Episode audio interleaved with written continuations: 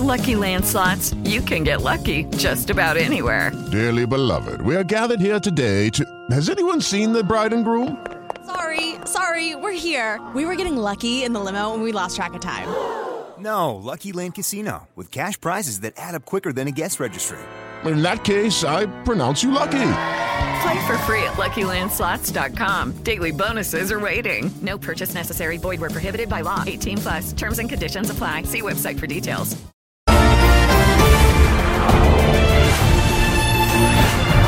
Direto ao ponto.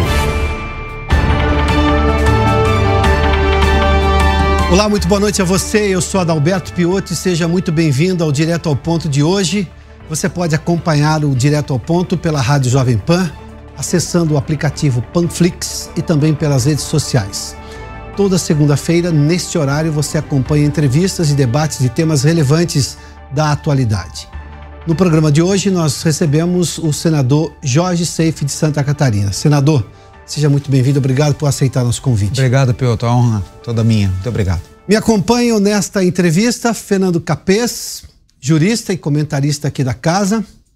Também Luiz Alberto Machado, economista. Gustavo Segré, jornalista e comentarista aqui da Jovem Pan. E também a doutora em ciência política, Deise Tiocari. Bom, nosso convidado de hoje, no Direto ao Ponto, o senador Jorge Seife, tem 46 anos e nasceu no Rio de Janeiro.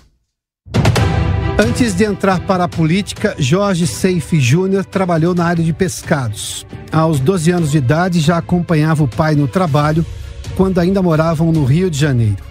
O negócio expandiu e logo veio a mudança para o estado de Santa Catarina.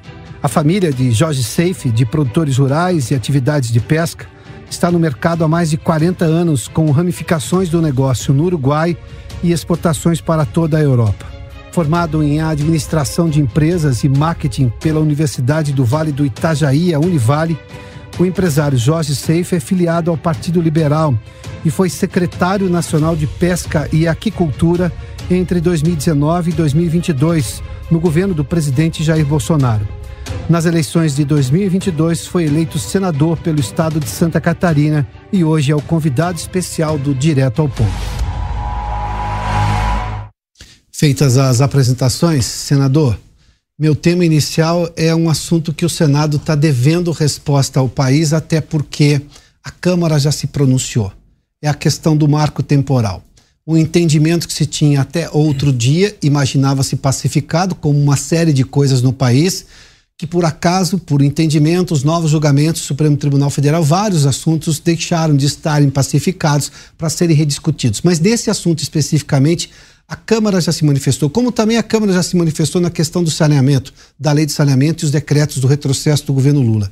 Ah, o Senado vai se manifestar ou vai aguardar, no caso do marco temporal, o Supremo se manifestar? Porque o assunto também está parado lá por um pedido de vista do ministro André Mendonça.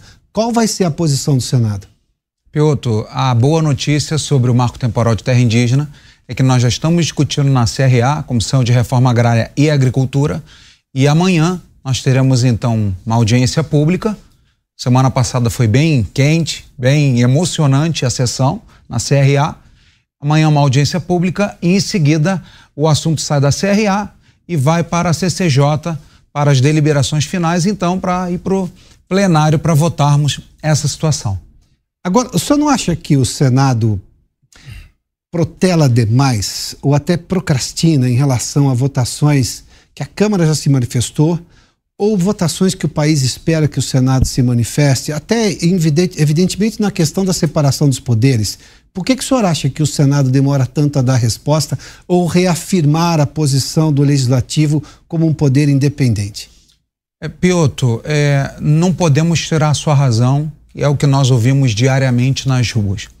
As pessoas hoje veem o Senado Federal, a Câmara Federal, como um poder subserviente ao Poder Judiciário. E não é assim que a Constituição determina. Nós somos um poder independente. E muitas vezes, por exemplo, conversando às vezes com lideranças, nós vemos que, por exemplo, nessa questão do marco temporal de terra indígena, uma liderança política, que logicamente eu vou preservar, falou: olha, é, antes da gente discutir isso, eu vou lá dar uma conversada com o Supremo para ver se nós votarmos aqui, se eles aceitam a nossa decisão. Como assim? O que está acontecendo? Então, esses dias eu estava, inclusive, muito indignado em uma sessão, uhum. e o que nós ouvimos nas nossas redes sociais, o que nós ouvimos é, no WhatsApp, de amigos, enfim, das pessoas que nos abordam na rua, nos aeroportos, nos restaurantes. Olha, fecha o Senado, fecha a Câmara, fecha o Congresso, entrega a chave para o, o Supremo Tribunal Federal, que eles já resolvem tudo. E são menos, praticamente 594, 600 é, senadores e, e deputados é, mais de, sei lá, 100 bi por ano é, de impacto para o orçamento brasileiro, porque justamente talvez um excesso de diplomacia, talvez uma falta realmente de enfrentamento. Muitas vezes o, o Senado e a Câmara têm é, deixado que o Supremo exerça o poder de legislar que está completamente descabido e fora do que nós entendemos e interpretamos na Constituição Federal. A, a, questão, eu já vou passar aos meus colegas, mas a questão de drogas chamou atenção, até porque pela primeira vez vimos uma reação mais contundente, ou pelo menos pública, do presidente do Senado, Rodrigo Pacheco, portanto, presidente do Congresso. Mas isso não tocou o coração dos ministros do Supremo. Eles continuaram votando a questão das drogas do mesmo jeito. Olha, é, quando você cede poder, quando você abre mão de poder ou você se cala, para você recuperar essa autoridade não é fácil. Não posso também deixar de observar que nos últimos 30 dias o presidente Rodrigo Pacheco fez alguns movimentos que nos surpreendeu. O primeiro deles foi após a fala do ministro Barroso naquele evento da Uni e pela primeira vez eu vi um presidente do Senado Federal se manifestando que ele disse: olha, o ministro do Supremo Tribunal Federal teve uma fala política num evento político e tal. E exige-se retratação. O que eu discordo, porque pelo menos no meu Código Penal e na minha Constituição Federal, não existe pedido de desculpa ou retratação por um crime cometido. Crime se pune, se julga, se condena ou se absolve. Não existe retratação, mas foi a primeira vez. Isso tem algum, tem menos de 30 dias, talvez um pouco mais. Depois, a questão do piso né, dos enfermeiros, Sim. que já era para ter sido pago, ou seja, tem previsão orçamentária, passou pelo, pelo Congresso Nacional, Câmara e Senado, passou pela sanção do presidente Bolsonaro, depois voltou para a sanção do presidente Lula e o Supremo pegou o assunto e está em cima. Então ele se manifestou sobre isso.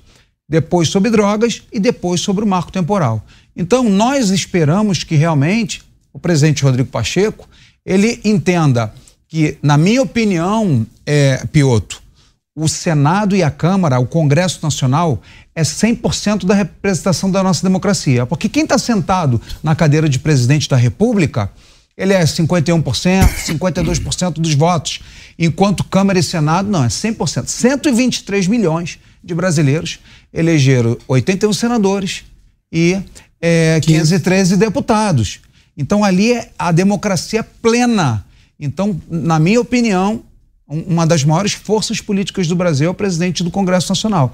E não podemos abrir mão e não podemos deixar que outros poderes usurpem, com todo respeito ao Supremo Tribunal Federal e ao Executivo Federal. Não podem usurpar. Eu fui eleito Pioto para fazer boas leis, para fazer fiscalização e não vou abrir mão desse meu poder outorgado pelo povo direto na urna eletrônica é, para outro poder que foi crescendo, uhum. foi se intrometendo, foi invadindo e nós fomos né, nós que eu digo, né, os políticos, a classe política ficou calada, talvez Sim. por medo, talvez por se sentir refém, talvez pelos processos, essa questão de é, é, foro privilegiado, nós precisamos rediscutir isso. Porque se o político tem um problema e está no Supremo Tribunal Federal, aquilo é uma moeda de troca para o político ser um refém. O que parecia ser uma proteção, ah, digamos, contra perseguições locais, hoje é um problema. Eu entendo que é um grave problema.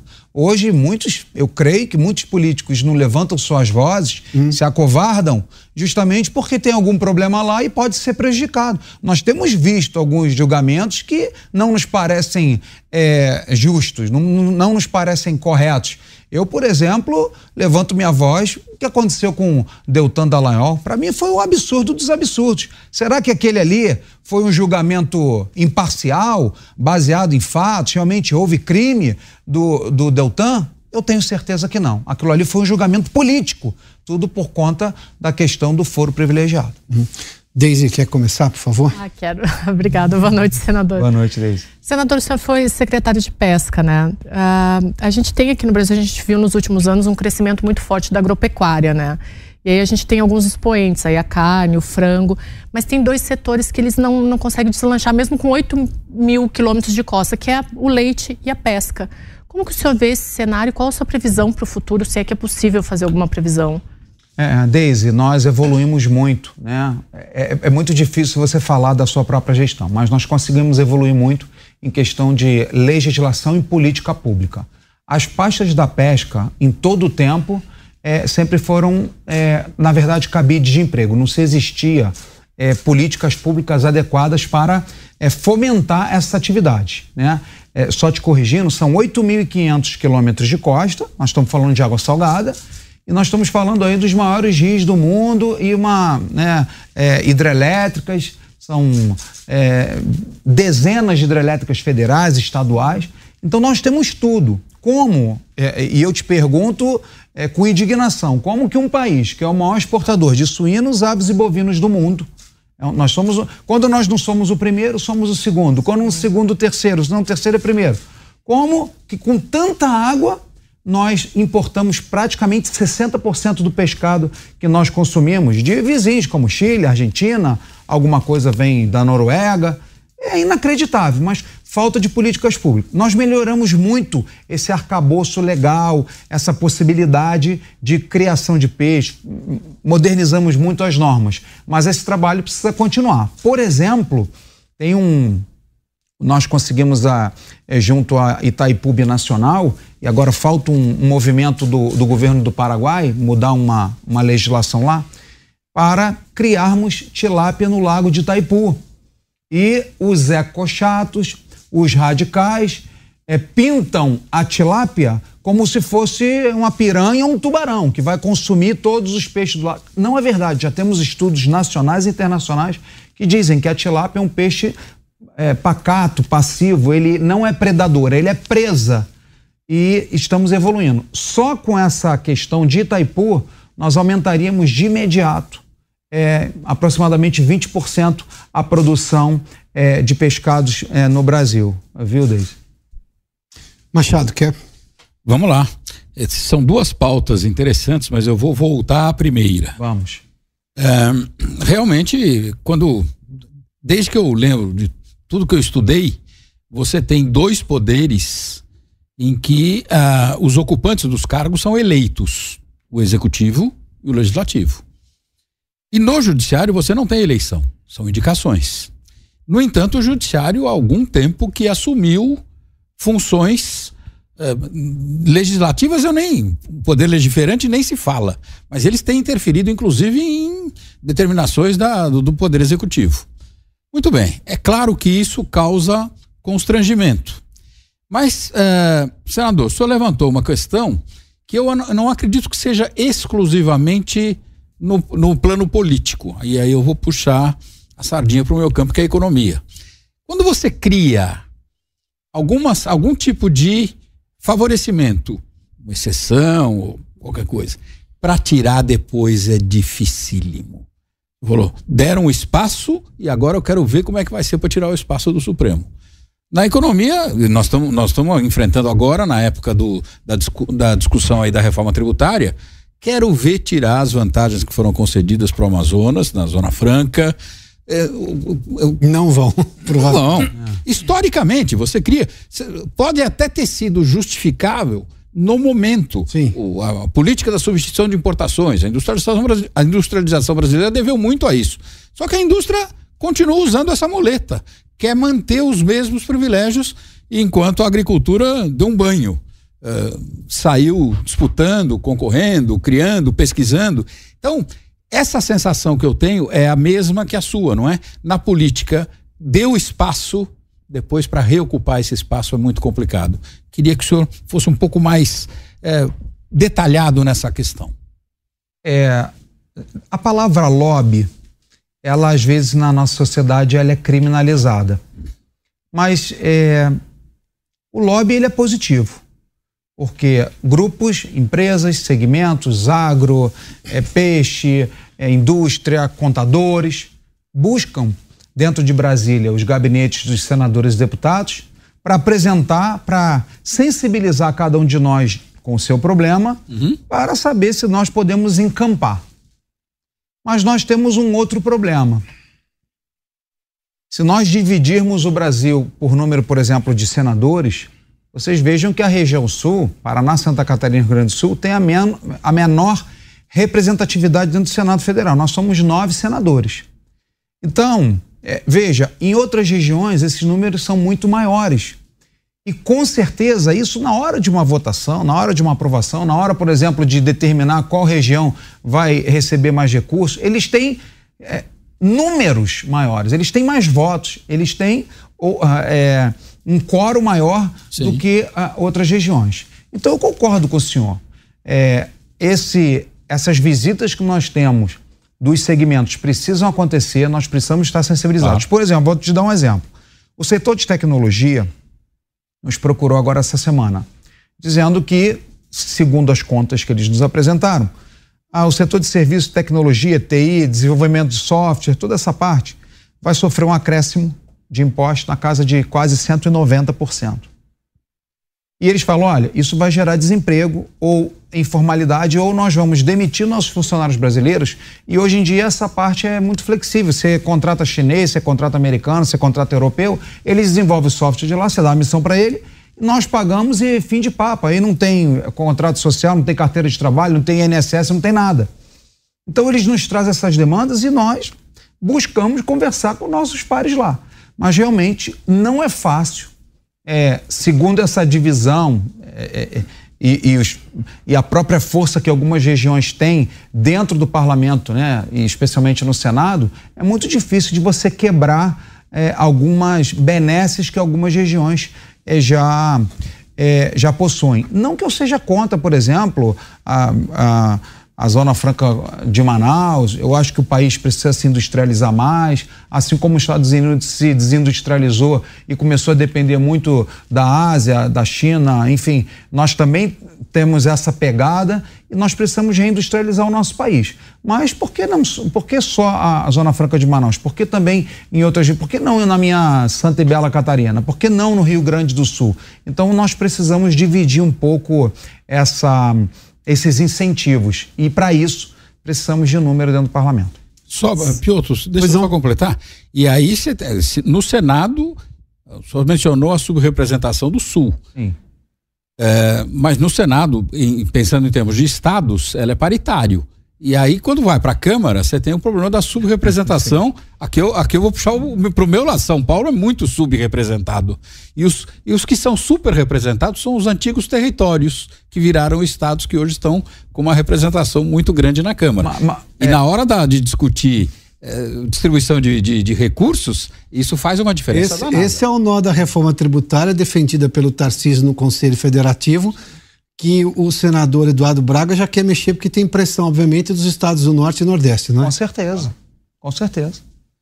Segredo, vamos lá depois do capítulo, por favor. O, o, senhor é eleito pelos seus eleitores e nós somos representantes da nossa audiência. Sim.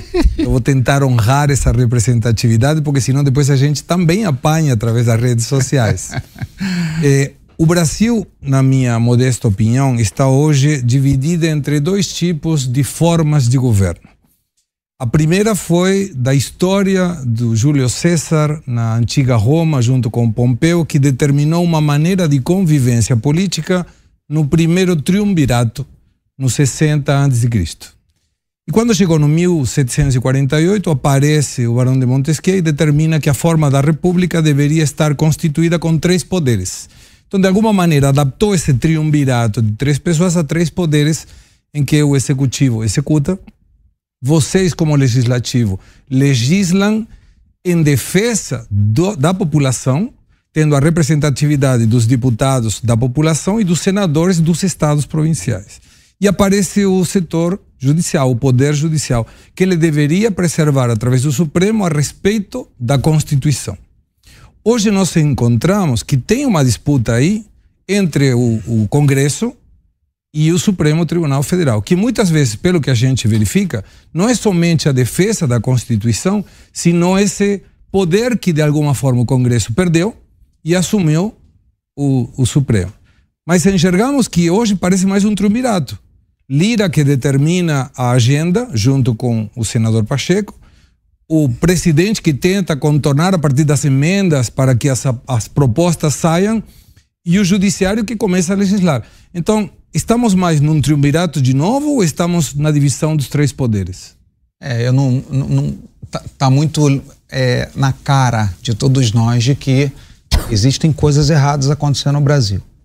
Por exemplo, quando você fala do Lira e do próprio Rodrigo Pacheco, nós, enquanto senadores é, que não estamos na mesa diretora do Senado da Câmara, nós somos praticamente um senadores de segunda divisão, porque todas as pautas, até o Pioto aqui abordou, todas as pautas, proposições que nós fazemos, precisa ser demandada para a mesa, a mesa tem que gostar, aceitar, ou tem que ter algum tipo de conversa, você tem que convencer, para então um projeto seu andar. O que, que nós fizemos?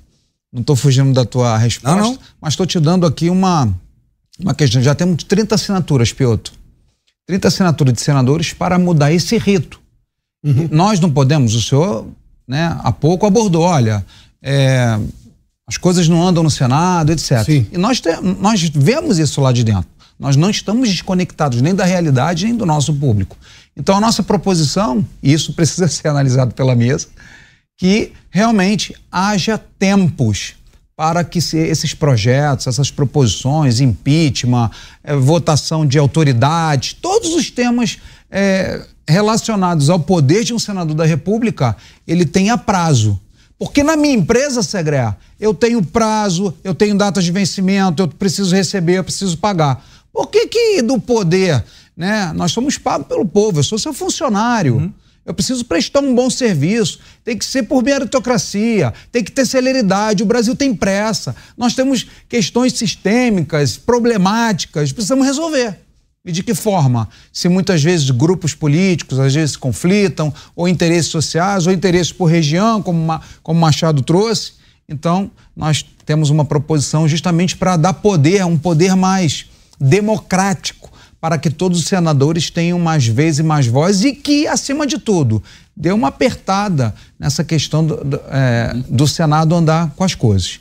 Mas precisamos realmente, eu não sei exatamente a fórmula, né? É, nós temos ainda buscado dentro de diálogo com as lideranças políticas, com o próprio presidente Rodrigo Pacheco, com o próprio presidente Arthur Lira, com me tem um relacionamento aberto, consigo conversar, já me recebeu duas ou três vezes lá com o governador do nosso estado. Então, eu creio que em algum momento nós precisamos mudar isso. Do jeito que está, sem dúvida nenhuma, está equivocado. Mas é um triunvirato ou é a distribuição dos três poderes? Olha, eu. eu Desculpa a insistência na pergunta. Olha, a, com certeza não é a divisão do, dos poderes como deveria ser. Não é Montesquieu. Obrigado. Capês, por favor. Vou me inspirar na, na fala do Segre. O Segre é inspirador. Nesse, nesse, primeiro Obrigado. triunvirato, Crasso foi o primeiro que rodou quando tentou invadir os medos e foi massacrado. Daí que veio a expressão erro crasso. Segundo foi Pompeu, que foi derrotado por Júlio César. Então o triunvirato logo acabou se transformou num poder imperial. De acordo com a nossa Constituição, todo o poder emana do povo e é exercido por representantes legitimamente eleitos. O que nós estamos assistindo são 11 pessoas, juristas, com notório saber jurídico, mas que não foram eleitos e não chegaram por concurso, foram indicados. No entanto, o que nós estamos vendo é o Supremo Tribunal Federal está descriminalizando a posse de pequena quantidade de maconha para uso futuro. Desde 2006 é crime, está no artigo 28. Desde 1976 é crime, estava no artigo 16. E agora virou inconstitucional. O Supremo Tribunal Federal pegou a lei de racismo, lei 7.716 de 89, e ampliou o seu alcance, com méritos, com relação ao objeto. No entanto, violando o princípio de que não há crime sem lei que o defina. O Supremo define o que é sua competência. O foro privilegiado cessa com o término da função. Mas o Supremo escolhe quando isso vale, quando isso não vale. Minha pergunta é, e eu poderia dar inúmeros outros exemplos. Minha pergunta é: existe algum tipo de sentimento no legislativo de que, independentemente de você ser situação ou oposição, é o poder legislativo que está valendo muito pouco nessa balança de pesos do poder e uma certa união em prol do exercício do poder? Porque quando eu fui presidente da Assembleia Legislativa, se um secretário de Estado desrespeitasse um deputado da oposição, eu não votava o projeto do governo enquanto ele não se retratasse. Porque aí não é questão de situação ou oposição, é o poder legislativo. Existe algum tipo de discussão com relação a, a isso? O Supremo vai continuar sendo uma instância ordinária criminal, com a competência normal? Ou, ou o Senado Federal pode iniciar algum tipo de conversa para mudar esse o que um dia teria que ser um triunvirato de Montesquieu e está se transformando no império de Júlio César? É, Capês, se o senhor vê a posição de vários senadores que hoje são governistas, que no governo anterior eram oposição, várias manifestações contra o Supremo Tribunal Federal. Mas as questões políticas estão tão acirradas, tão viscerais, que agora, com esse alinhamento do executivo com o judiciário, ah, os ânimos eles que são maioria dentro do, do Senado Federal e também agora na Câmara. Então eles, é, em nome desse revanchismo, em nome de um lado, em nome de é, realmente de um governo contra o outro, eles é, infelizmente deixam esses temas é, em segundo plano. Não deveria ser assim. Senador, tá até querendo... porque alguns têm, as redes mostram isso, né? As redes sociais são para sempre fizeram discursos extremamente violentos, não, não diria só agressivos e contundentes, violentos contra membros do Supremo Tribunal Federal. Esses que estão na situação hoje. O senhor está dizendo então que o desejo de prender o ex-presidente Jair Bolsonaro processá-lo a todo custo, independentemente de ser de acordo com a lei ou não, está sendo mais forte do que a união em torno de defender o poder legislativo. Essa desunião não é o que enfraquece o legislativo? Não consegue reagir em bloco nunca? São duas fraquezas. Essa que você acabou de mencionar e uma outra que nós vejam quantas ações foram propostas por políticos nos últimos quatro anos. Nós que temos a prerrogativa, nós pegamos a nossa prerrogativa, questões que eram determinadas dentro do plenário com voto, ia lá um abençoadinho, pegava aquilo, botava debaixo do braço, atravessava a Praça dos Três Poderes, falava, ministro, não concordo com isso, dá um, revisa isso aqui. Então nós, nós, eu estou há seis, sete meses, mas eu digo, nós, classe política, fomos esvaziando e fomos é, é, pegando o nosso poder, a nossa autoridade, a nossa autonomia entregando ao Poder Judiciário. Então a culpa disso não é o Supremo Tribunal Federal. Ele foi tomando espaço, eu faço, ninguém fala nada enfim. Mas, senador, vamos lá. É, eu não vou tirar a culpa, até porque já fiz isso aqui, inclusive aqui na Jovem Pan, ah, de que parlamentares que perdiam, a minoria que perdia uma votação democrática dentro de uma das casas, recorria ao Supremo e o Supremo pegava e dava vida a uma minoria, o que é um contrassenso à democracia representativa. Mas, por outro lado, ah, eu estou falando de tempos mais remotos, eu me cansei de dizer, de noticiar, que determinado ministro não aceitou porque julgou que aquilo não era um assunto do Supremo e mandava o parlamentar que ia buscar, digamos, socorro no Supremo, porque perdeu na votação, ou seja, era uma minoria perdedora, e o ministro do Supremo dizia assim: esse não é um assunto matéria interna corporis, é matéria interna corporis. Por várias vezes eu noticiei isso. Eu estou falando de uma outra formação do Supremo. Mas eu tenho hoje um desejo de protagonismo também, o que me parece, acho que é evidente e claro, de ministro do Supremo, porque eles aceitam tudo que chega até lá. A gente está vendo é, o poder de fiscalização do Congresso Nacional do Executivo, né? A gente está vendo ministro Supremo já há algum tempo, desde o final do governo Bolsonaro, dando prazo para o presidente se manifestar, dando prazo para o ministro se manifestar. Quer dizer, mas onde é que está escrito que o ministro Supremo pode fazer isso? Eu não tenho também esse desejo de protagonismo que suplanta qualquer lógica constitucional. eu, eu, não vou tirar a culpa do Congresso. O Congresso fez o favor de abrir, digamos, a caixa de Pandora. Só que também, né, os que estavam dentro da caixa de Pandora não perderam a oportunidade. O ministro Barroso fez recentemente aqui no Rio Grande do Sul uma palestra. E eu trago isso. Eu fui o autor do pedido de impeachment dele, o último impeachment, vários senadores e deputados, 70 senadores e quase 30, 70 deputados e quase 30 é, senadores subscreveram comigo esse pedido de impeachment devido àquela fala dele. Não tenho nada contra ele, nunca me fez nada. É simplesmente para que ele é, cumpra né, os artigos constitucionais que ele não poderia estar num evento político falando de política, como o próprio Rodrigo Pacheco, nosso presidente, falou. E ele teve agora no Ministério Público Federal, me parece, dando uma palestra. As declarações do ministro Barroso é exatamente o que o senhor traz aqui.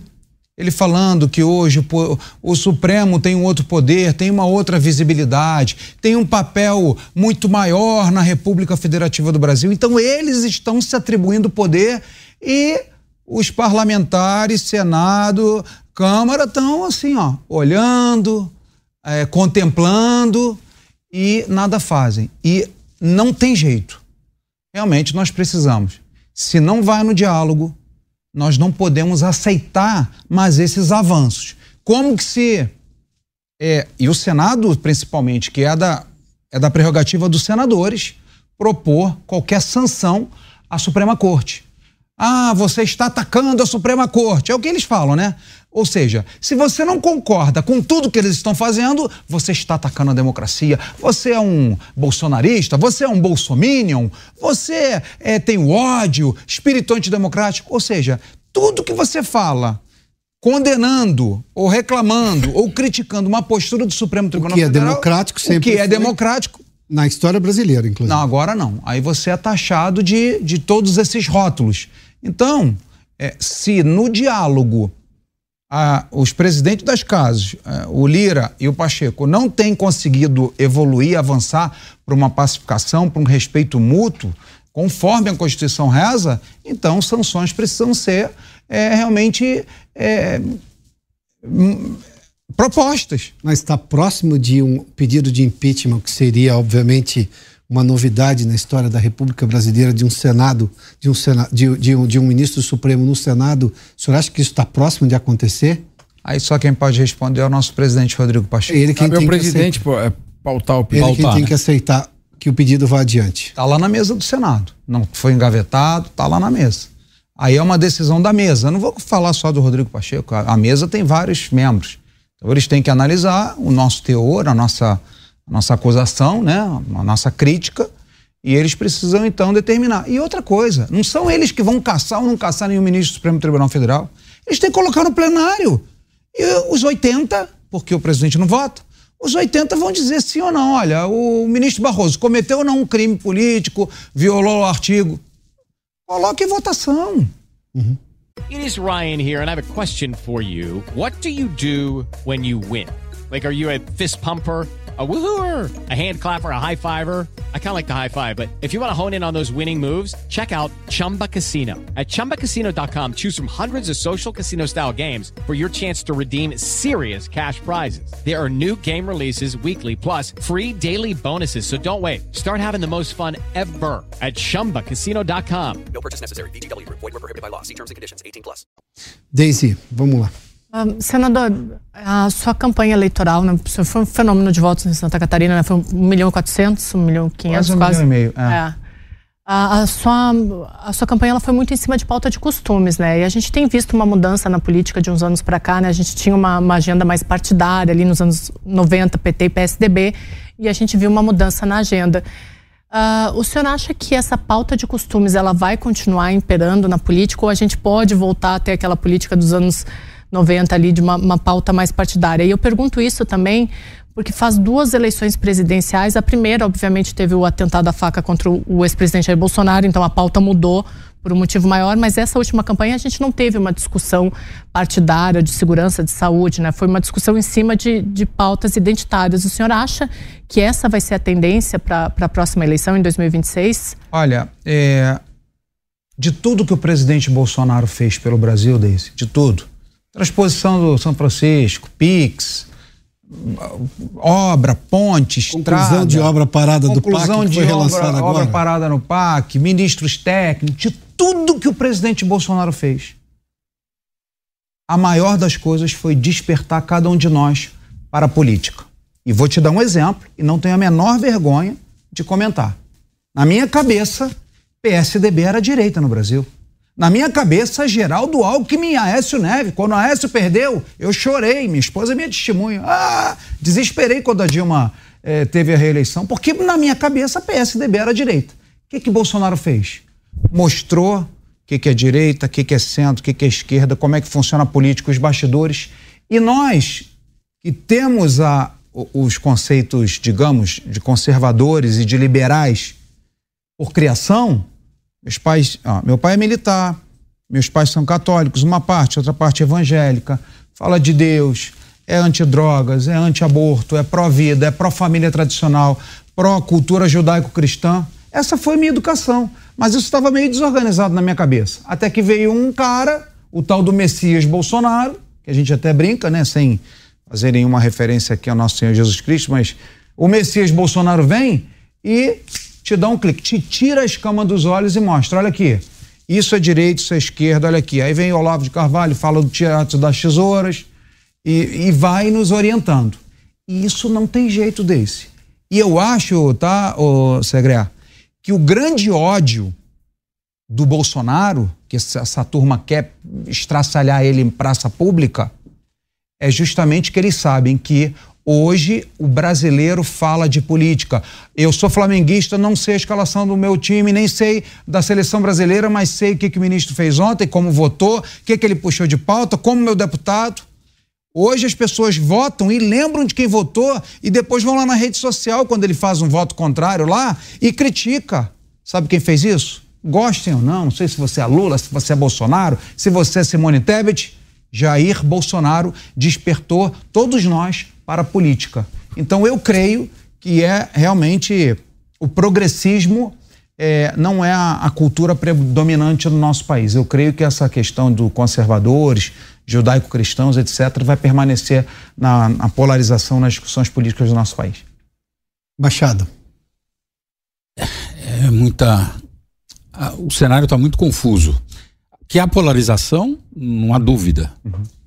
É, eu não sei até que ponto essa polarização eh, vai ser levado para daqui três anos.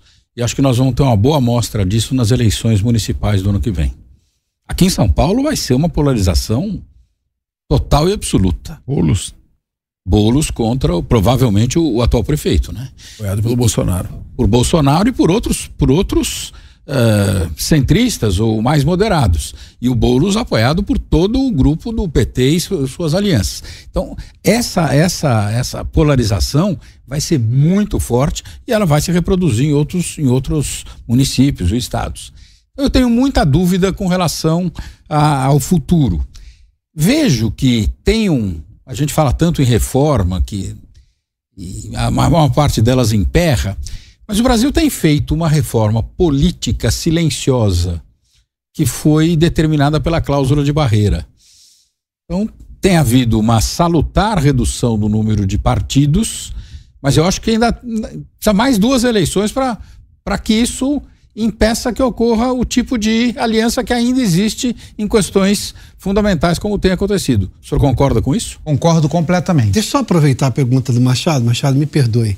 É, há uma redução de partidos, mas a gente não tem fidelidade partidária. A gente está vendo o PL aqui a- ameaçando expulsar quem por acaso votar com o governo ou aceitar ministério dentro do governo. O Republicanos, que é o partido do governador aqui de São Paulo, do Tarcísio, que foi ministro do Bolsonaro, se elegeu com o apoio do Bolsonaro.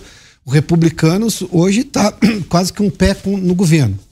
Aí tem o PP também, que teve ministro do governo, o próprio Ciro, e também pode entrar. Quer dizer, o que o Machado faz menção dessa questão de uma reforma política silenciosa, ela, ela é só por uma quase que questão numérica. Parcial. né? Tem razão. Mas, mas tem uma questão de o eleitor votou, digamos, numa Câmara e nesse terço do Senado que foi renovado, conservador. Tá vendo isso no Congresso hoje? Não existe oposição ao governo que se instalou sem que não haja PL, republicanos e PP. E quando foi o texto da reforma tributária, Piotr, nós vimos que o pessoal tem, tem, tem gente que tem valor e tem gente que tem preço. Quem tem valor, e não sou contra a reforma é, tributária, mas não qualquer reforma tributária. Não uma reforma tributária que o deputado, que vai botar lá o dedinho no sim ou não, não tem 40 minutos para ler 140 páginas do que vai mudar o preço do teu pão, da tua gasolina, do teu aluguel, do teu plano de saúde, do teu médico. O que o é, Sanderson disse aqui, o deputado. É inacreditável. E ninguém me falou, é, viu, Capês? Eu estava lá. Eu estava lá sofrendo, agoniando, porque a, todos os acordos estavam sendo costurados lá por trás e no final nós vimos. E até eu fiz uma postagem, né? Eu costumo debochar bastante, fazer até um humor ácido, dizendo assim: agora é a direita trans. Se elege é, com o voto da direita, mas vota com a esquerda. Que nós, foi o que viu. E outra coisa, se a proposta de reforma tributária, eu acho que eu até atrapalhei aqui as estações, mas vamos lá. Se a reforma tributária fosse tão boa, não precisavam ter liberado 7 bi em emenda em poucas horas. E retornando à sua pergunta, Sim. até te peço perdão. Imagina. É, eu acredito que é, o eleitor está monitorando, está vendo quem foi o oportunista, quem usou o nome de Bolsonaro, quem usou as bandeiras que o presidente Bolsonaro levantou para se eleger, e é uma purificação, é uma depuração que nós todos gostaríamos, desde que fosse muito mais rápida. Não é mas tem sido feita. Por exemplo, o Jorginho Melo, que é governador hoje do meu estado, Segre, me diz o seguinte, Safe, na legislatura anterior do Senado, se nós tínhamos 15 votos fiéis com as nossas bandeiras, não está falando de partido, era muito. Hoje já falo com vocês, nós já somos quase 30. E eu acredito que nas próximas eleições para Senado, Pioto, nós poderemos chegar aí 40, 50. Aí o jogo vira. Porque a gente já faz um presidente é, do Senado e e vejam bem, não é um presidente do Senado que vai enfrentar, que é guerra de poder, que vai fazer instabilidade democrática. Não. O presidente do Senado vai falar o seguinte: meu amigo, olha só, isso aqui é atribuição minha. Ah, não, mas é. Não, não, você está.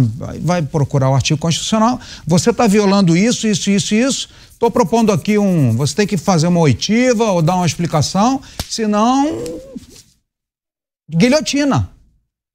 Porque não tem outro jeito. Nós temos essa prerrogativa. Safe, tu quer caçar, é desejo de vingança, é ódio. Não, não tem nada disso. Uhum. Eu só quero que se respeite o parlamento, porque eu e os demais fomos eleitos para legislar e não outro poder determinar o que é para ser feito com as leis, ou droga, ou marco temporal de terra indígena, ou piso dos enfermeiros, ou aborto, que é o próximo tema que eles querem. Inclusive com a a, né, não é portaria, não é decreto, resolução 715 do Ministério da Saúde. Vocês leram aquilo ali? Hormonização de criança de 14 anos, ô, Capês. Minha filha tem 12 anos de idade. Que conversa é essa, rapaz?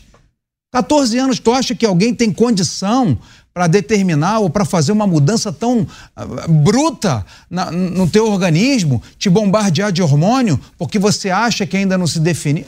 Quer dizer, que isso? Resolução é o ato de quem resolve. Portaria é para regular o porteiro. Se é lei que deve re resolver essas questões, então, ou os 81 senadores e os 503 deputados federais servem para fazer lei, ou deixa os 11 é, ministros do Supremo decidirem todas essas questões. É. Agora, eu queria aproveitar, já pulando o segredo, mas fazer minha pergunta, ah, é. já que eu estou falando. É você, depois, você com a nossa permissão do nosso coordenador, que é muito severo aqui. Você é o seguinte. Ah, é, pois é, não, cabeça. Tem duas coisas que estão preocupando aqueles que são, eu diria, liberais, ou seja, que acreditam numa economia de mercado, privatização, parceria público-privada, um Estado menor, equilíbrio fiscal, não gastar mais do que arrecada. Primeiro, foi eleito um governo de visão estatizante um governo gastador, um governo que não está preocupado com o equilíbrio fiscal e que acha que os recursos brotam, não, não vêm da população, das empresas, dos, dos tributos. São recursos.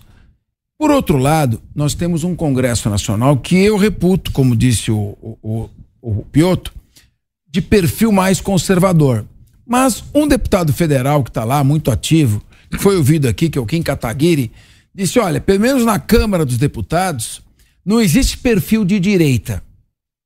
Existe perfil territorialista, ou seja, é o deputado que precisa de emendas parlamentares para atender às demandas do seu território, não vou dizer curral eleitoral, mas do seu território, da sua área, e aí conseguir se reeleger. Ele não está preocupado com questões é, de economia. Até que ponto esse binômio 12 bilhões de emendas parlamentares gastos até agora. Vamos gastar emenda parlamentar e vamos rever as inovações trazidas pelo Congresso, as conquistas do governo Temer e também do governo Bolsonaro com relação à liberdade de mercado. Até que ponto existe o risco desse retrocesso? Retroceder privatizações, retroceder reforma trabalhista. Até que ponto existe o risco disso acontecer no Congresso? Porque no Supremo pode acontecer. É, Capês, eu concordo com Kim Kataguiri. Realmente é o presidencialismo de coalizão, é o velho toma lá da cá e é o projeto de poder que é assim que funciona. Se o deputado ou senador não enviar as emendas para seus prefeitos, não elege seus prefeitos, não elege seus vereadores, que são a base que o reelegem. Eu, eu fui um outsider, eu fui fora disso, eu nunca tinha disputado nenhuma eleição, que é o fenômeno Bolsonaro. Bolsonaro foi praticamente 80% dos votos de Santa Catarina. Eu nunca tinha sido sequer vereador, o presidente me deu essa missão e, graças a Deus, eu não acreditava na minha eleição. Falei, presidente, precisa de mais de um milhão de votos. Não, você vai conseguir, que você carrega, você tem minha confiança, etc. Eu não acreditava na minha eleição. Achava que os outros players, né, os meus concorrentes, tinham muita força política, base política, tradição na política e eu era um produtor rural que trabalhei na pesca e não, tinha, não tinha um, um nome assim. Mas é, eu não acredito, eu não acredito que vá se nós vamos retroceder. A vontade do executivo é fazer tudo isso que você falou. Mas no Congresso, especialmente na Câmara, não tem clima para votar. Estava vendo agora à tarde negócio de imposto, imposto sindical, sindical obrigatório. No way. Esquece. Vai tomar pau. Ah, e essa, essas agendas, ah, reestatizar a Eletrobras, esquece isso. Não tem clima. Tem, tem mais tantos assuntos, talvez você se lembre. Não tem clima.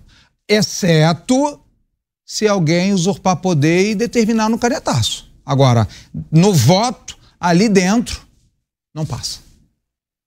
Segredo. É a minha vez agora? Porque o pulou a minha Pulei, vez. Pulei, depois ele vai brigar comigo, depois ele briga comigo.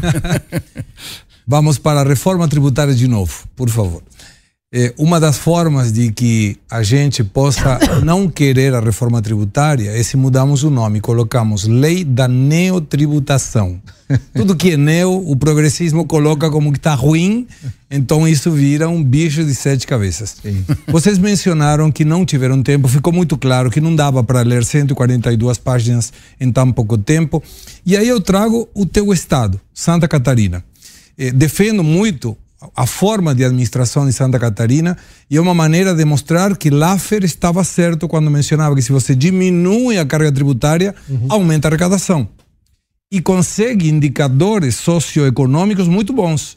Santa Catarina tem hoje um dos menores índices de desemprego, se não é o menor, menor. menos 3,9, uma coisa assim, se não, não lembro mal, de todos os estados da federação. Espera um pouquinho, 3.9 é quase pleno emprego. Pleno né? emprego. É pleno emprego. Pleno emprego é pleno né? emprego, então, exatamente. Até quatro por aí já, Sim. já é. Um dos melhores IDHs. Sim. E, e quase que Só para enriquecer sua observação. Perfeito. E, e aí, quando você observa isso, e tem inclusive ICMS que é distribuído com benefícios em função do IDH da região em que a empresa queira se constituir. E sou empresário e temos muitas empresas nessa região precisamente pela carga tributária. Por que, que não levar esse exemplo para mostrar que não precisa aumentar a carga tributária para aumentar a arrecadação se você tira o peso do empresário que aporta nessa nova reforma tributária? O, o, o Segré, a tua pergunta para mim é natural, é óbvia, mas é uma questão muito mais de um governo perdulário, de um governo gastador, de um governo responsável, de um governo que quer distribuir cesta básica para todo mundo, quer destruir a economia, quer destruir emprego, quer colocar o povo para comer na, na, mão dele para ele se perpetuar no poder, um modus operandi. Você tá na Argentina, você é argentino, está morando aqui conosco, nos honrando com a tua né, com o teu brilhantismo, com o teu profissionalismo, você viu lá o que, que os, os Kirchner fizeram lá. Você tá, eh, enfim, o comunismo, o socialismo, o progressismo, escolhe o nome que você quiser, é tudo a mesma porcaria. E sabe por quê? É Machado, Pioto, Segré, Capês, é, Deise. Sabe por que, que Santa Catarina é esse estado maravilhoso? Porque Ele nunca foi, foi governado pelo, pelo PT. PT. Nunca foi governado por PSB, nunca foi governado por PDT, nunca foi governado por PSOL. O povo lá tem juízo. E aí eu, eu falo outra coisa. Outra coisa. O nosso povo catarinense é um dos mais é, melhor educados no Brasil. Ele tem hã? alto nível cultural, educação, é, educacional. É, educacional. Então nós temos desenvolvimento humano elevado, segurança pública elevada, bons governantes, temos lá os que vacilam, né, como em qualquer lugar, mas menos do que em outras regiões.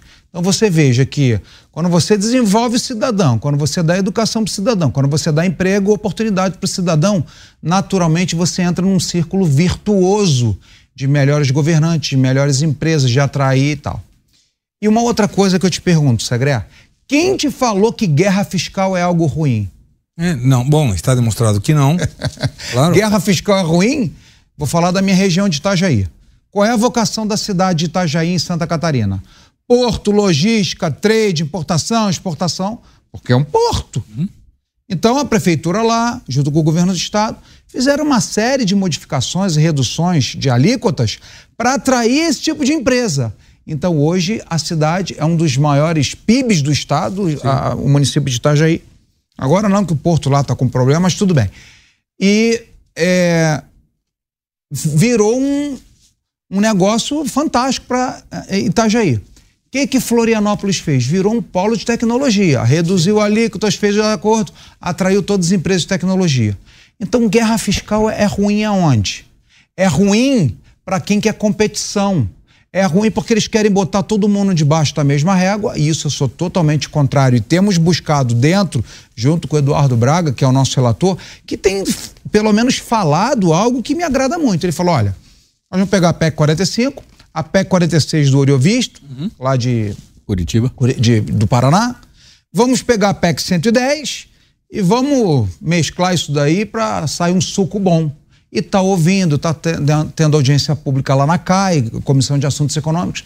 Então eu tenho esperança de que o que foi feito de forma assodada, atropelada, sem leitura, com emenda na Câmara, espero não estar sendo inocente ou juvenil ou extremamente otimista, mas espero que o Senado tenha essa responsabilidade, porque realmente Sim, vai mudar é, Só aproveitando, tudo. e com relação a essas isenções, esses benefícios, fruto da ação de lobbies na Câmara, momentos antes da aprovação do segundo turno da reforma, que encareceram, vão encarecer e aumentar a alíquota do IVA. O Senado, aproveitando a pergunta do uhum. secretário, está vendo isso? Olha, com certeza, e esses lobbies continuam agora no Senado, ah, viu? ali foi a primeira parte. Certo. Agora vejam, eu não sei, né? Veja, nós temos, se juntarmos, né, Piotr, se, se juntarmos todos os impostos municipais, estaduais, federais, chega a quase 30. Não é isso, Machado? Quase 30 impostos em todas as esferas governamentais do Brasil. Que conversa é essa de. Eu não sei se a gente tem escrito aqui burro, sei lá. Que conversa é essa de, de redução tributária, reforma tributária, de cinco tributos que viram três, que pode ser quatro ou cinco com imposto à maldade, com imposto seletivo? É reforma tributária, coisa de pegaram um nome bonitinho. Era um no início só. era um. Era um, aí virou é, IVA dual. Não sei nem se existe isso em outro lugar do mundo. É IVA. Aqui somos muito criativos. Aqui nós somos a jabuticaba brasileira. Então, essas são minhas críticas. Se você me permite uma, claro, uma pergunta claro, complementar. Favor, você sabe que a reforma tributária brasileira tem uma característica única no mundo. É uma reforma que não determinará até 2026 a alíquota do imposto. Sim. Então você fala, peraí, seria mais ou menos como entro no táxi e não tenho a mínima ideia de quanto eu vou pagar quando eu descer. Segre, é, eu, eu fiz menção disso hoje no prós e contras, porque 513 deputados ficaram, e aí eu discordei de uma frase do senador Rodrigo Pacheco, que o assunto. Esse é um argumento que todo mundo quer fazer esse negócio passar a goela abaixo, ah, porque está se discutindo isso há tanto tempo. A única coisa que está pacificada nesse país é que as pessoas desejam uma reforma tributária, porque, como dizia o ministro Paulo Guedes, é um manicômio. Pagar imposto aqui, eu já contei isso no ar algumas vezes aqui. Uma vez um, um, um agente da Receita me falou assim: olha, eu entendo essa lei desse jeito. Se você for a Brasília, pergunta para um outro agente da Receita Federal de lá, ele vai dar outra explicação. Absoluto. Eu falei, eu falei, não é possível. Ele falou, não, não, faz essa, depois você me conta. Bom, por, acaso, três semanas depois eu fui a Brasília e tive a oportunidade de falar com a Receita. Ele me deu uma explicação diferente. Aí eu contei para ele. Falei, imagina um empresário. Ele falou, vai tomar uma multa. É simples vai. assim. Quer dizer, o empresário só esperava o dia para tomar uma multa, que ele ia ser multado, não porque não pagou, porque ele interpretou a lei de uma maneira, às vezes até orientado pela Receita, só que vai um outro fiscal. Não, não, o entendimento não é esse. Mas se 513 deputados, numa votação longa, né? Estou falando do, do, do, tempo ali. Todo o processo. E que todo mundo acha que está enormemente discutida. Não chegaram qual vai ser a alíquota. Como é que eu vou dizer sim? Como é que você vai ter apoio? Porque o avanço da reforma a, da Previdência, no primeiro governo Bolsonaro, sem distribuição de emendas, convenhamos, era o primeiro ano que o Bolsonaro dizia que ia ser o novo, o novo, a nova política, né? Para usar a expressão do, do ex-presidente. Ali se sabia exatamente quanto que cada setor contribuiria com a reforma da Previdência Neste caso, está cada vez pior. O que nós queremos fazer, Piotr, são gatilhos para que não se surpreenda. E, e, eu faço até aqui uma, uma provocação para vocês.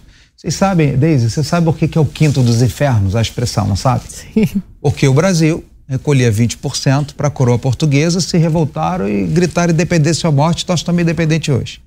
Nós estamos falando já, alguns que nos visitam lá falam de 30% a 40%. Meu Deus. Então é o quê? É o quinto, não? É o. o que, é dos infernos? Eu não sei. Então, e agora o povo vai destituir quem? Então a nossa responsabilidade no Senado é muito grande sobre não deixar que, por um pretexto de reforma tributária, se aumente um centavo no lombo do cidadão brasileiro, que já é o povo que mais paga imposto no mundo. Mas Convenhamos. Não, não seria mais fácil dizer, ok, hoje quanto é a arrecadação? Eu não sei se, se você, Machado, tem o valor da arrecadação, trilhões, em função das alíquotas diferenciadas. Claro, tem a arrecadação de cada estado, que nenhum estado quer tirar essa possibilidade e essa prerrogativa. A autonomia das prefeituras através do ISS, o estado ICMS, uhum. tudo, e o federal arrecada X. Não daria para dizer, ok, se a gente tem que arrecadar esse X, em função desse IVA, deveria ser tal. E aí já definir. Porque, em definitiva, daqui a 2026, vai ter outros deputados, provavelmente. Vai ter talvez outro presidente. Leva 10 anos para entrar. E aí você fala, peraí. Né? Oito anos. Isso... Oito anos?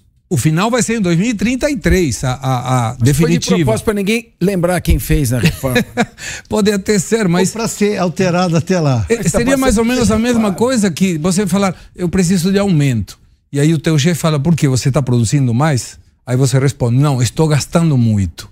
E essa é a mesma questão que está sendo hoje é. colocada numa Essa reforma. É até porque não tem reforma administrativa que preceda a reforma tributária. Pelo amor de Deus, é outro tema importantíssimo. Primeiro nós temos que fazer uma reforma administrativa claro. para saber o custo da máquina pública, para depois ver quanto vai arrecadar para reduzir, até ampliar bases, não sei o quê.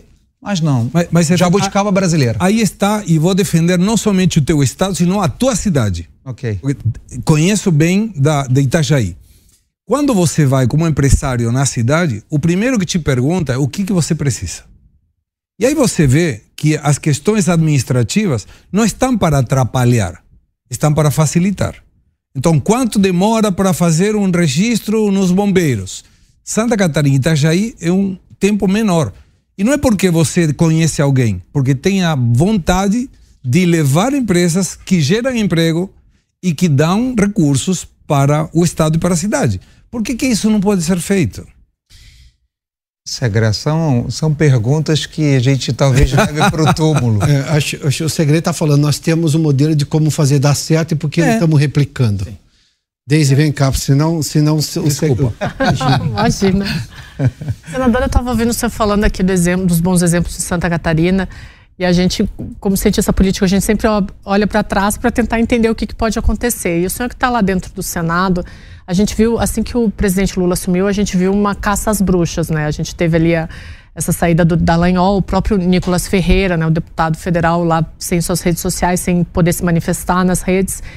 Uh, e a gente tem uma, uma, dualidade hoje no Brasil que parece que está muito entre Lula e Bolsonaro. Bolsonaro fora do jogo agora. Eu queria saber se o senhor lá dentro consegue ver a possibilidade de surgimento de uma nova liderança da direita, porque a gente que olha aqui de fora às vezes tem a impressão que a direita ainda não conseguiu se organizar. Ah, com a saída do, do ex-presidente Jair Bolsonaro, a direita ainda não se organizou. O senhor consegue ver uma direita forte para o próximo ano eleitoral e com o surgimento de novas lideranças? E aí, só aproveitar o gancho, assim, o que, que o senhor acha de, dessas duas lideranças, Tarcísio e Zema, como potenciais futuros para a direita? Olha, é, o Tarcísio é um excelente governador, foi um excelente ministro de Estado. E o Zema nem se fala, venceu, se eu não me engano, o primeiro turno em Minas Gerais. Sim. O povo convalidou a administração dele. São pessoas maravilhosas. Mas eu sou um cara que tem muita fé e tenho muita esperança. Se Lula estava tava condenado, preso, com crime, não sei o que, hoje virou presidente, por que, que Bolsonaro não pode continuar? Ele é mais jovem que, que o Lula, ele é melhor do que o Lula, fez um baita de governo. Então eu ainda tenho esperança de que, com diferentes composições do TSE, nós possamos fazer defesas e é, reverter essa covardia que foi feita com o presidente Bolsonaro. Essa Ou não foi covardia? Essa declaração do Lira, o senhor acha que começa a ir nesse caminho, quando ele defendeu de forma mais abrangente essa questão de que há perseguições a ex-presidentes, que ele vê exagerado, o senhor acha que já é uma tentativa de resposta do Congresso a tanto excessos do Supremo quanto a eventuais excessos contra o Bolsonaro? Eu tive pessoalmente no sábado com ele num evento aqui em São Paulo, um evento de inteligência artificial, e eu parabenizei o Lira por, pela sua fala. E é verdade, Collor agora, eu não sei se fez ou se não fez, alguns dizem que não fez, enfim. Mas o Collor é, tá com, não sei se está preso, se vai ser preso. Não, não está preso, né? Ele não está, mas ele foi condenado lá. Sabe ainda embargos de declaração. Ok. Nós temos o próprio, a, o, o, Lula também, o Bolsonaro, ou seja, todo esse, é uma cadeira maldita. O cara senta Temer. ali, te, o próprio Temer. Hum ele seja, chegou a ficar preso um dia para o outro, não foi? Uhum. Ficou preso, não, depois voltou preso pelo Tribunal Regional Federal e ele diz: Eu não fui preso, fiquei preso, fiquei sequestrado. Ele diz, porque o juiz que determinou a prisão está afastado pelo Conselho então, Nacional de então Justiça. Então eu acho que realmente, veja, não vou defender, são totalmente contra o que eu acredito e contra o que eu prego e contra o que eu vivi a vida inteira. Mas Dilma foi presidente do Brasil, foi uma escolha do brasileiro. Ainda que eu não concorde com isso. Lula também. Sim. Bolsonaro também. Collor também. Sarney. Sarney quase. É. Mais ou menos. Almost. É. Mas eles, de alguma forma, são referência. Como é que você vai para um país? Olha, eu sou na, nascido no Rio de Janeiro, né? Graças a Deus, Santa Catarina né, me adotou lá com minha família e tal. Mas veja, quando você vê os governadores do Rio de Janeiro, todo mundo, todos eles presos. Imagina num seminário internacional, Brasil, ah, um ex-presidente preso, outro preso, outro condenado, outro não sei o quê. Isso não desgasta a nossa imagem enquanto nossa. nação. Nós não deveríamos ter alguma. Não estou falando que se o cara fez crime tem que, tem que pagar. Claro, claro. Mas eu entendo que muitas vezes, do caso especificamente do Bolsonaro e do Temer, foi um re, uma revanche do sistema contra eles, por eles não terem de alguma forma se dobrado né? É, a questão dessas joias aí é um negócio tão ridículo, tão absurdo. Primeiro, que as joias estão no TCU por vontade do Bolsonaro, pegou e entregou. Segundo, são itens personalíssimos. O teu relógio é seu.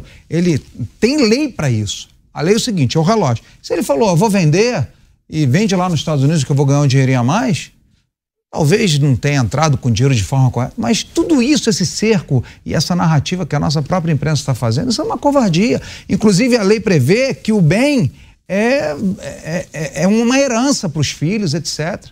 Enquanto o Lula, também não estou jogando pedra. Uhum. Lula falou que tem 11 containers de presente e mostra o relógio que o Chirac.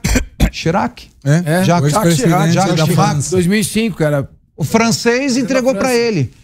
Aí o pessoal lá da pessoal da, da governista, ah, vamos abrir a CPI da joia. Eu sou o primeiro a assinar, desde que o container também seja auditado. Eu, eu sei o que é o Jair Bolsonaro. Ah, eu convivi com esse cara três, quatro, cinco anos, praticamente todo dia. Eu sei o caráter dele, os ensinamentos dele, como ele nos orientava, a preocupação dele com desvio de ética, com palavras, né? Ainda que de vez em quando ele escorregava e falava e tal. Ele é um cara que fala muito com o coração, né? Mas, eh, presente, anda com um Cássiozinho, sem vergonha de 100 reais. O cara que vai se sujar por causa de um relógio, fez uma trajetória brilhante. Não teve um caso de corrupção e eu bato no peito que eu Como é que ele participei vai desse se governo. defender num país em que o fato jornalístico divulgado por jornalistas que não têm formação jurídica se sobrepõe ao fato jurídico. Estamos falando aqui, né, Piotr? É, é, de acordo com a nossa lei, a Constituição, não há crime sem lei que o defina. Só a lei pode descrever o crime. Então, para que haja peculato, desvio de bem da União em proveito próprio, é necessário uma lei dizendo que o bem é da União. E, no entanto, o que eu estou vendo é a narrativa feita é não, porque o bem pertence à União. Bom, se o bem pertence à União, tem que ter uma lei dizendo isso, não um código de ética, uma resolução de 2003.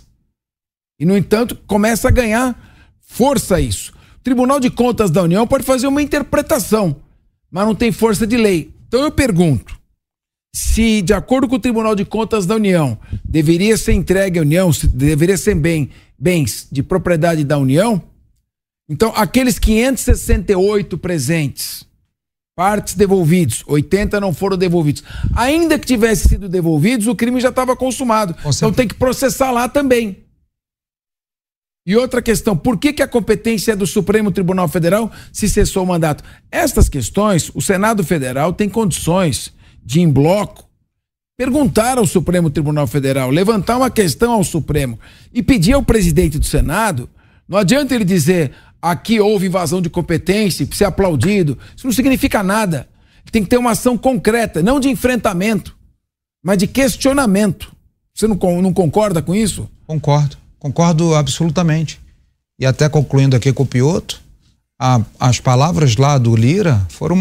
Eu vi a entrevista dele no Poder 360, que ele fala: olha, tem que acabar com essa perseguição aos ex-presidentes, especialmente o presidente Bolsonaro, está fora do poder. Que golpe, golpe de Estado. Gente, golpe de Estado sem arma, golpe de Estado sem liderança, golpe de Estado com Bíblia, com bandeira e com Constituição. Ah, mas o povo, os golpistas estavam no- nos quartéis. A polícia tentava desmobilizar, e aí é uma crítica que eu faço às Forças Armadas.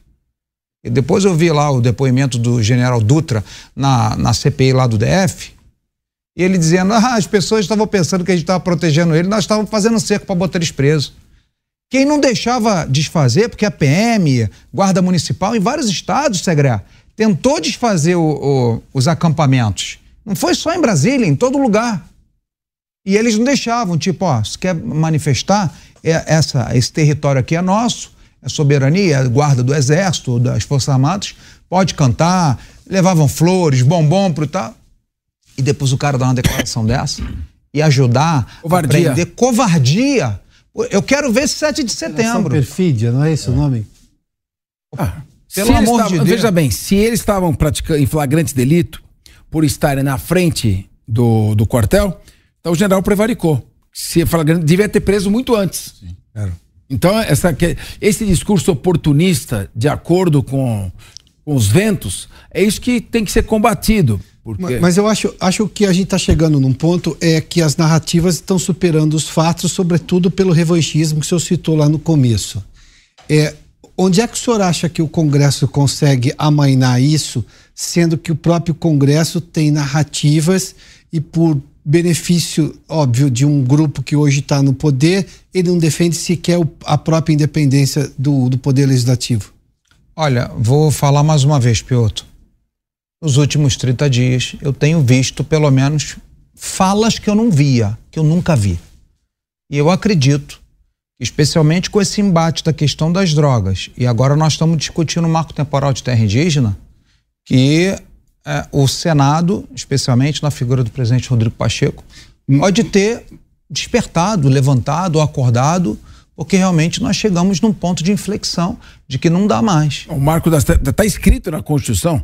Lógico. O senhor acha que ele vai colocar para votação? Porque a declaração recente dele, lá atrás, é que ele ia aguardar uma manifestação do Supremo. O, de que, que o senhor está falando? Do marco temporal. Do marco. Amanhã vai ter audiência pública, depois CCJ, depois plenário. Já está andando.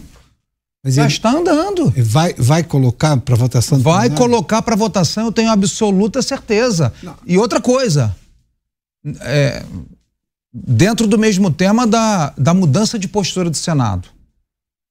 É, a questão das drogas, quando o senador senador Efraim, lá da Paraíba, pediu requerimento para fazermos um debate sobre drogas, o presidente na mesma hora, e foram, sei lá, 20 senadores, deputados, fomos lá e descemos o pau nessa questão de liberação de drogas mas uma mudança de postura do presidente Rodrigo Pacheco. Então, acredito sim. Rui Barbosa dizia: mudo de opinião porque sou capaz de raciocinar. É, e eu, confesso para vocês, eu não sei como é que esses caras vivem. É, esses caras quem? Vou, já, já vou explicar. Seu Machado, graças a Deus, isso para mim é um patrimônio. Eu vou no aeroporto, eu sou servidor público, mais uma vez, pago com o dinheiro de vocês. Eu vou no aeroporto. Josh Safe, tira uma foto comigo. Quem sou eu, cara? Quem sou eu para tirar foto com alguém? Eu sou servo da minha população. O cara tira foto, me manda abraço, manda abraço pro presidente Bolsonaro. Nós somos reconhecidos como voz, nós somos reconhecidos como liderança, nós somos é, reconhecidos como representantes desse povo. Como é que esses caras, e se vocês forem atrás da imprensa, vocês vão ver que tem senador e deputado que pousam em Brasília tem que sair pelo terminal de carga é uma vida de vergonha.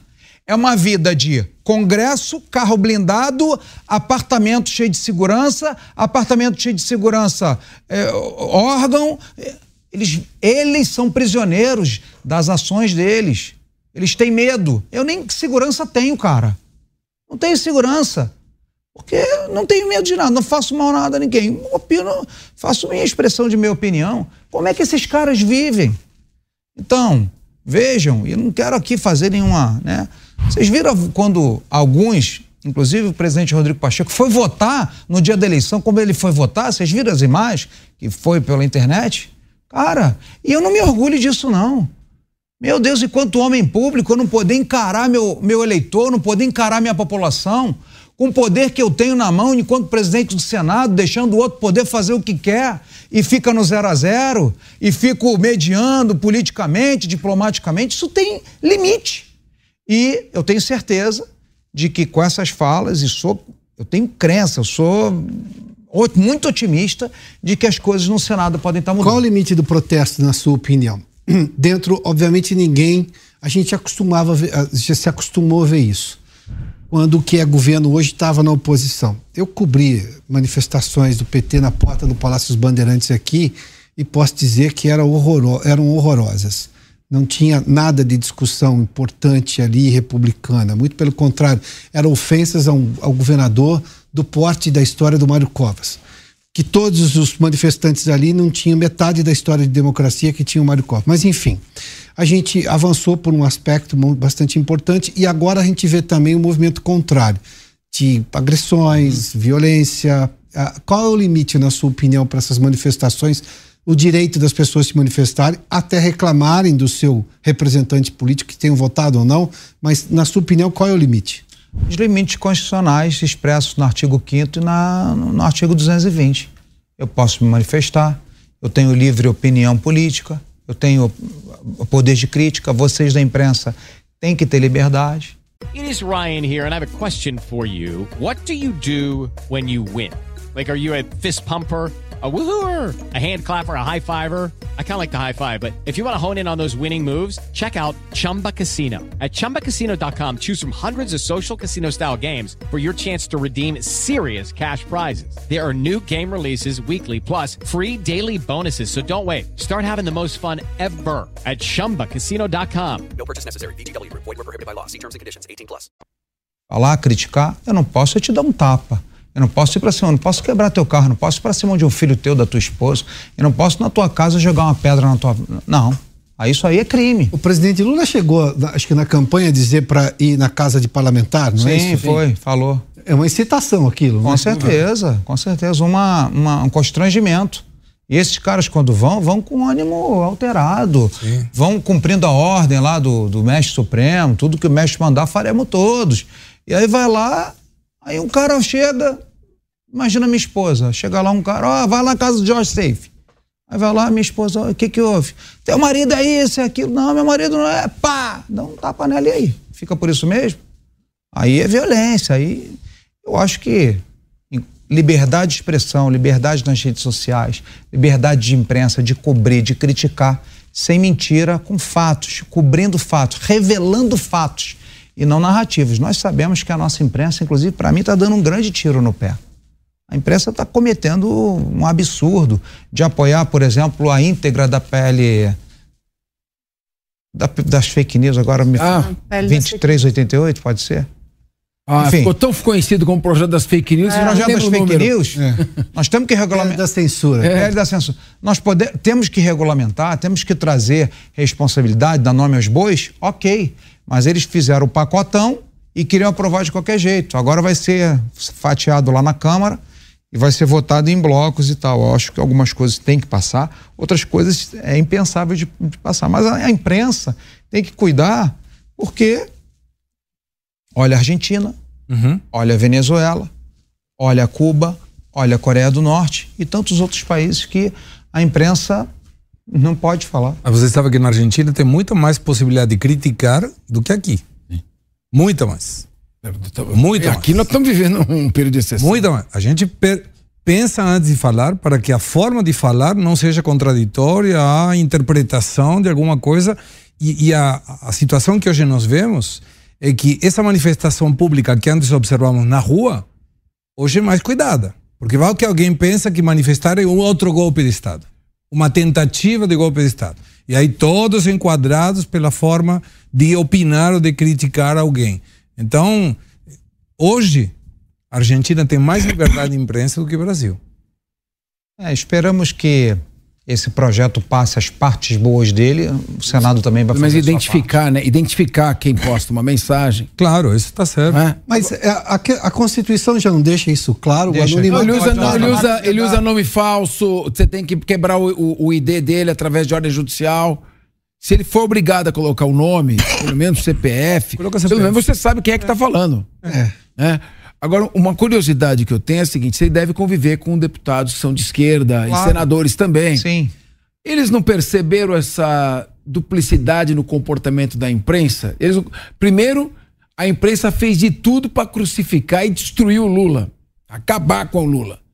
Agora, querendo destruir o Bolsonaro, começa a en- endeusar o Lula. Eles não estão vendo esse comportamento cínico da imprensa e oportunista? Ou será que estão tão cegos que não percebem? Não é cegueira. Como tá a favor deles, então tá tudo bem. Somos amiguinhos Mas isso é pimenta nos olhos dos outros. Claro, né? lógico, lógico. Chegamos a Eu, Pois você não, sabe que eu Machado. sou historiador, né? Eu estou acompanhando tudo isso daqui e eu fico olhando como as coisas mudam, né?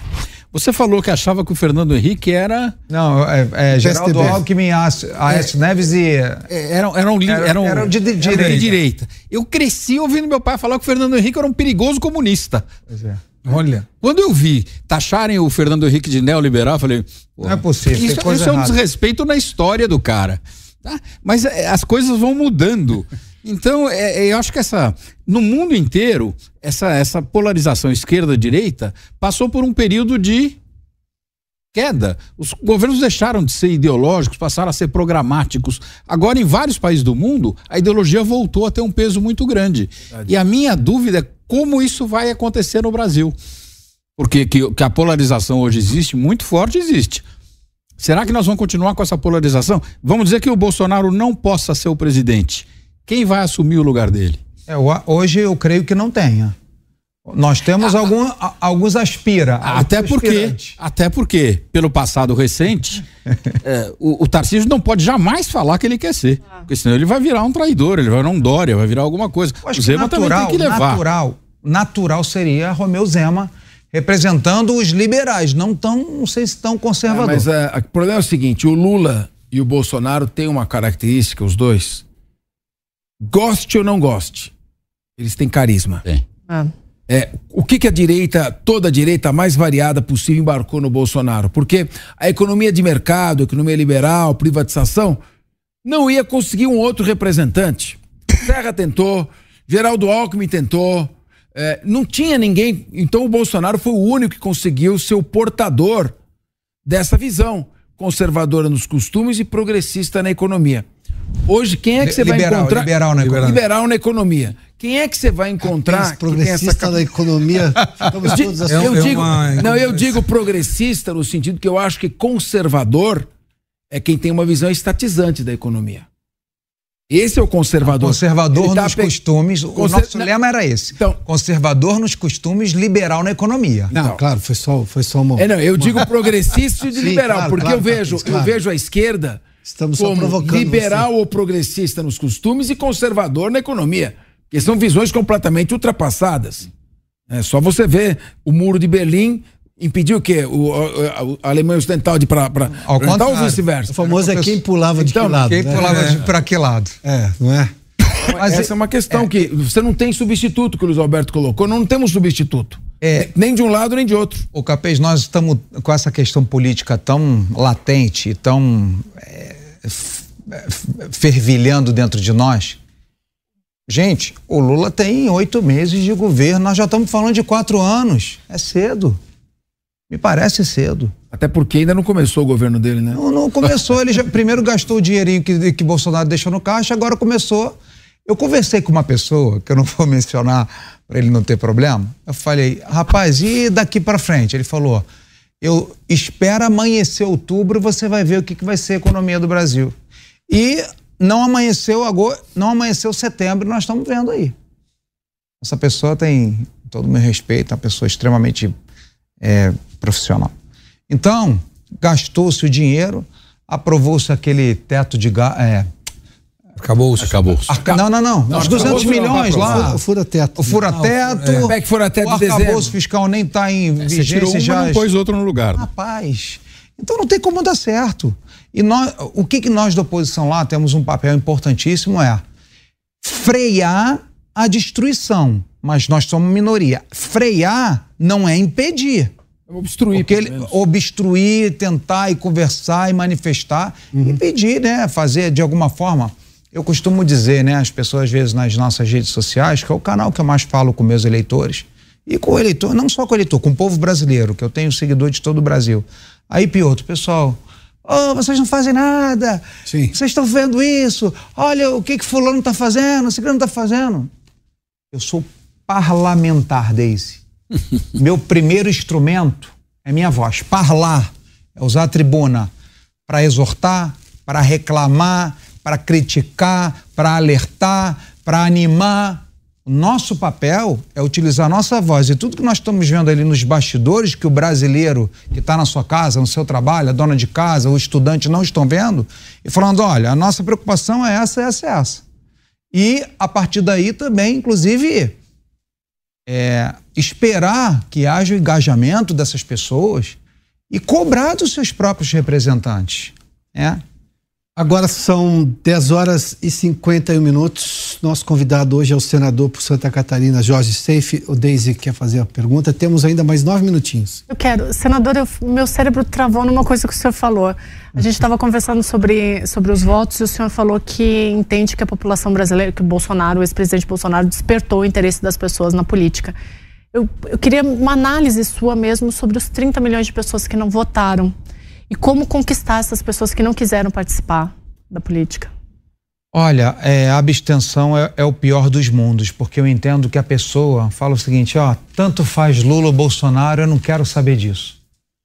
E isso é praticamente, sei lá, uma anarquia, ou um descaso, ou um desinteresse, ou, ou uma, uma descrença, que foi a própria classe política que também é, semeou é, nas pessoas.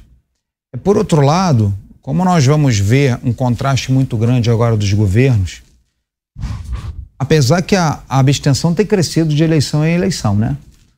Mas o que eu espero é que a pessoa entenda que cada voto conta e que a união dos votos elege ou não uma pessoa. O presidente Bolsonaro perdeu por 2 milhões de votos? Então foi um milhão e mais um, porque se um milhão votasse para cá mais um, ele seria ele. É muito pouco voto, gente. É uma gota no oceano. Nós não temos. Quando a gente fala ah, um milhão, um milhão não é nada, Nada, nada, nada. no meio de 200 milhões de brasileiros. Nada. Então, e veja, 30 milhões deixaram de votar, não querem saber, não tem mais título, não paga multa, não quer saber.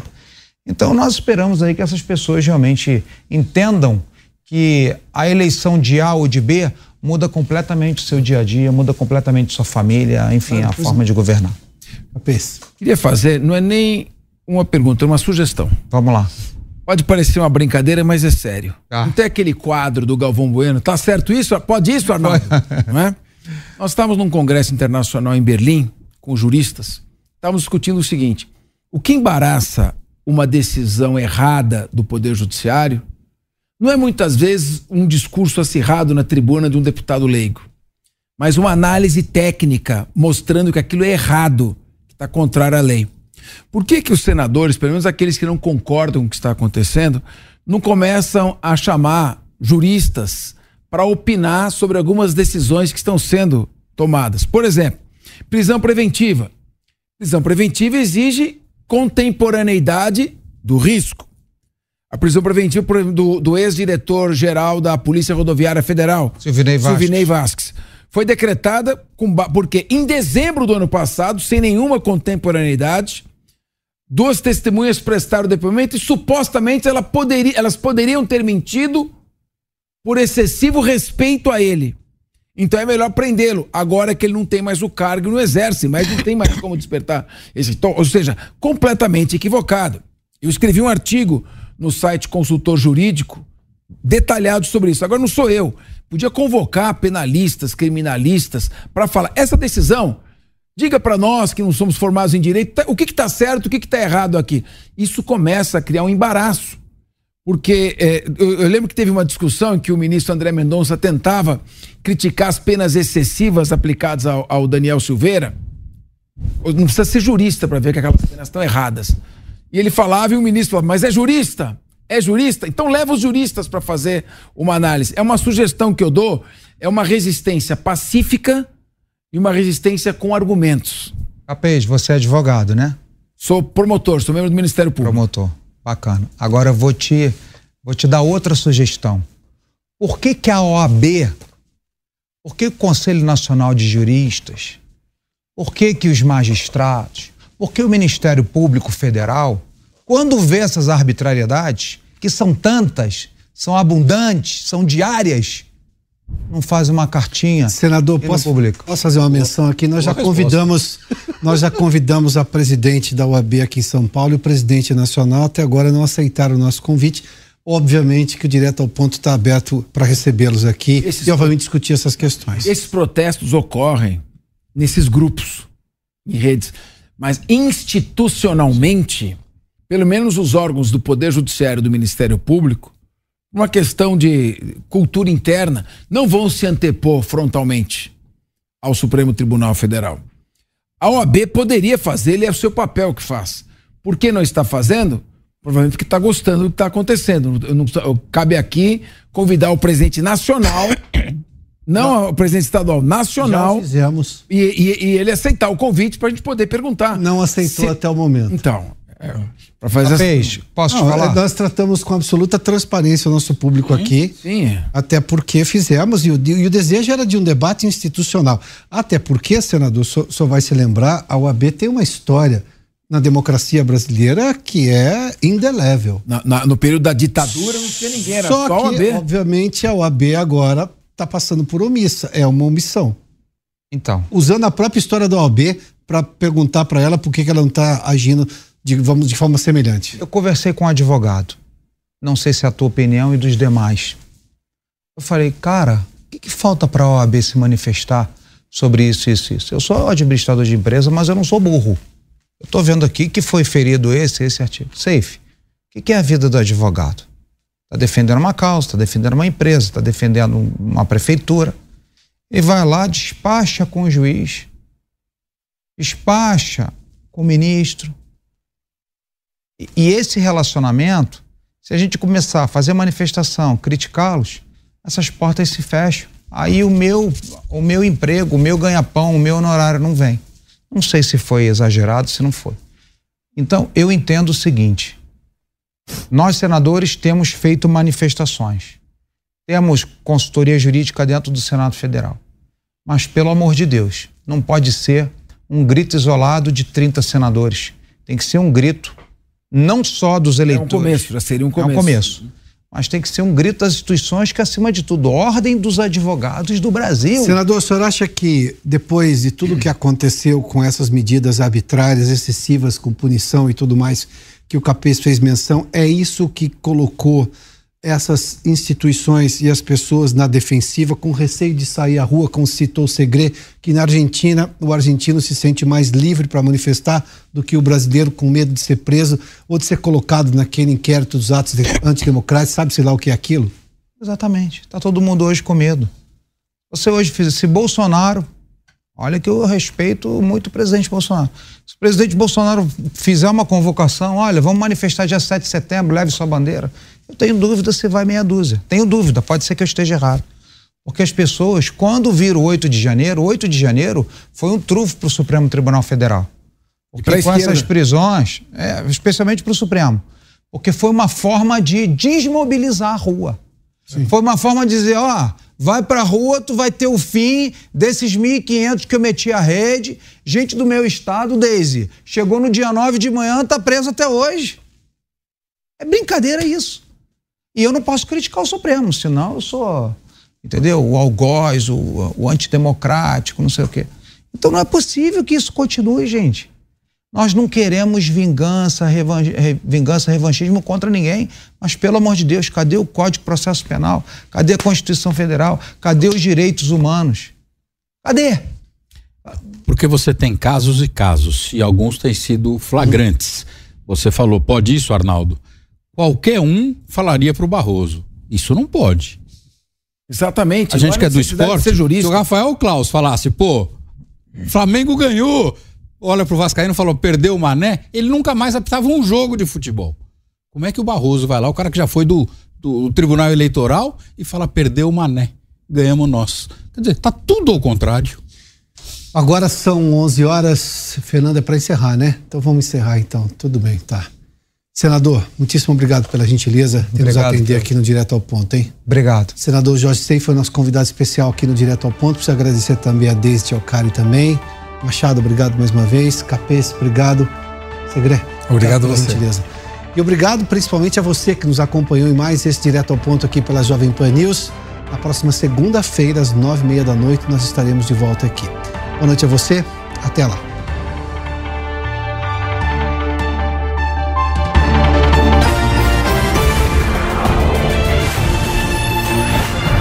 Direto ao ponto.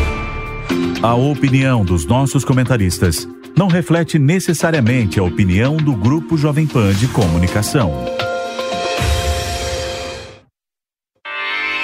Realização Jovem Pan News.